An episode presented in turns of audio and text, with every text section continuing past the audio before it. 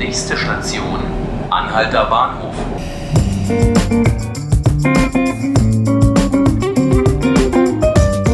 Hallo, herzlich willkommen zu 5 Minuten Berlin, dem Tagesspiegel Podcast.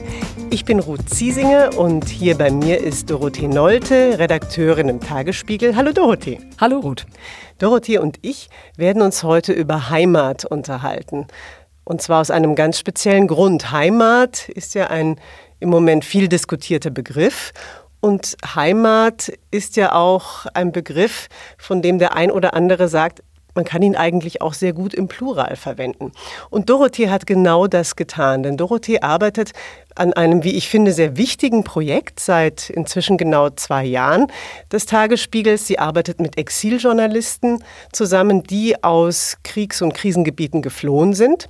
Und sie wird an diesem Samstag eine Beilage, das hat sie schon ein paar Mal gemacht, jetzt wieder in Zusammenarbeit mit diesen Exilkollegen veröffentlichen. Und diese Beilage heißt nun eben Heimaten. Dorothee, wie seid ihr da drauf gekommen? Ja, es heißt sehr bewusst Heimaten und nicht Heimat, weil Heimat ja impliziert, dass es nur eine geben könnte, während Heimaten heißt, es gibt mehrere. Und auf die Idee sind, also ich sag mal, der Plural ist ein bisschen im Schwange im Moment auch. Nicht nur hat Bundespräsident Steinmeier schon in seiner Rede am letzten äh, Oktober davon gesprochen, Heimat braucht einen Plural, aber auch Kollegen im Tagesspiegel haben sich schon so geäußert, ja, ein Wort, das einen Plural braucht. Und deswegen wollten wir das mal ganz bewusst in dieser ungewohnten Form ähm, auf die Beilage schreiben, weil ich glaube, das bringt dann den Grundgedanken herüber. Ich habe schon ein bisschen darin blättern können und Texte lesen können und fand das sehr beeindruckend, was eben die Kollegen aus Syrien oder Afghanistan sehr persönlich zum Teil beschreiben. Und was ich spannend fand, sie haben auch sehr deutlich und klar über Berlin geschrieben. Und ich hatte den Eindruck, für den einen oder anderen war es so, Berlin wird als Heimat bezeichnet, vielleicht nicht unbedingt Deutschland, aber eben diese Stadt. Woran könnte das liegen? Ja, das kam in unseren Workshops, die wir immer vorher machen, auch sehr deutlich heraus, dass manche sagten, ja, also wenn ich dann nach Stuttgart fahre oder so und ich komme zurück nach Berlin, dann habe ich das Gefühl, ich komme nach Hause.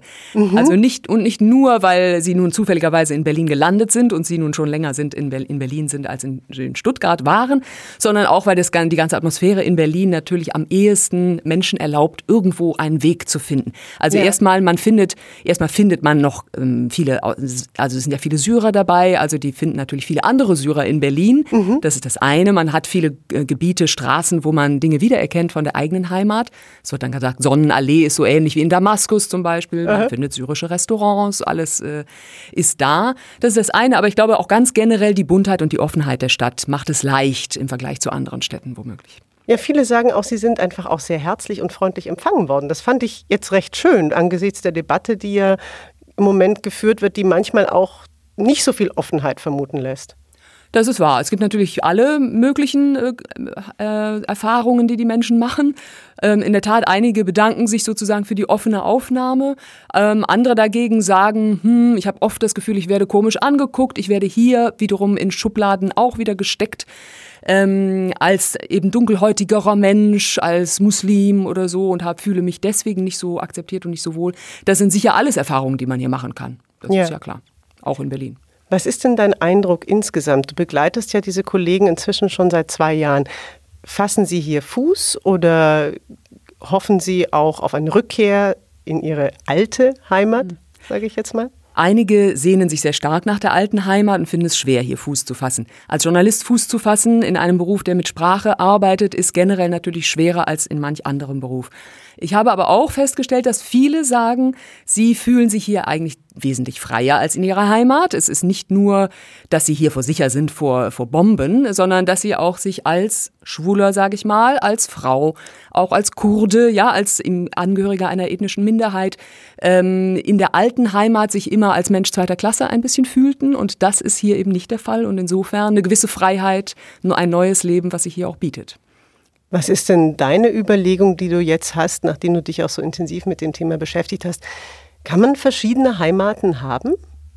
Ich denke, es gibt viele Menschen, die verschiedene Heimaten haben. Nicht alle von uns, nicht bei allen von uns ist das so, aber das betrifft ja jetzt nicht nur die Flüchtlinge, betrifft ja auch die Kinder von Einwanderern, die da sagen, meine Eltern hatten eine andere Heimat als ich und ich kenne dieses andere Land vom Urlaub und fühle mich dem auch zugehörig, weil meine ganze Familie teilweise da noch wohnt. Also ich denke, das ist einfach, wir müssen alle lernen, uns Heimat auch zu schaffen und zu erarbeiten, da wo wir nun mal sind, wo uns das Schicksal hinverschlagen hat, aus welchen Gründen auch immer.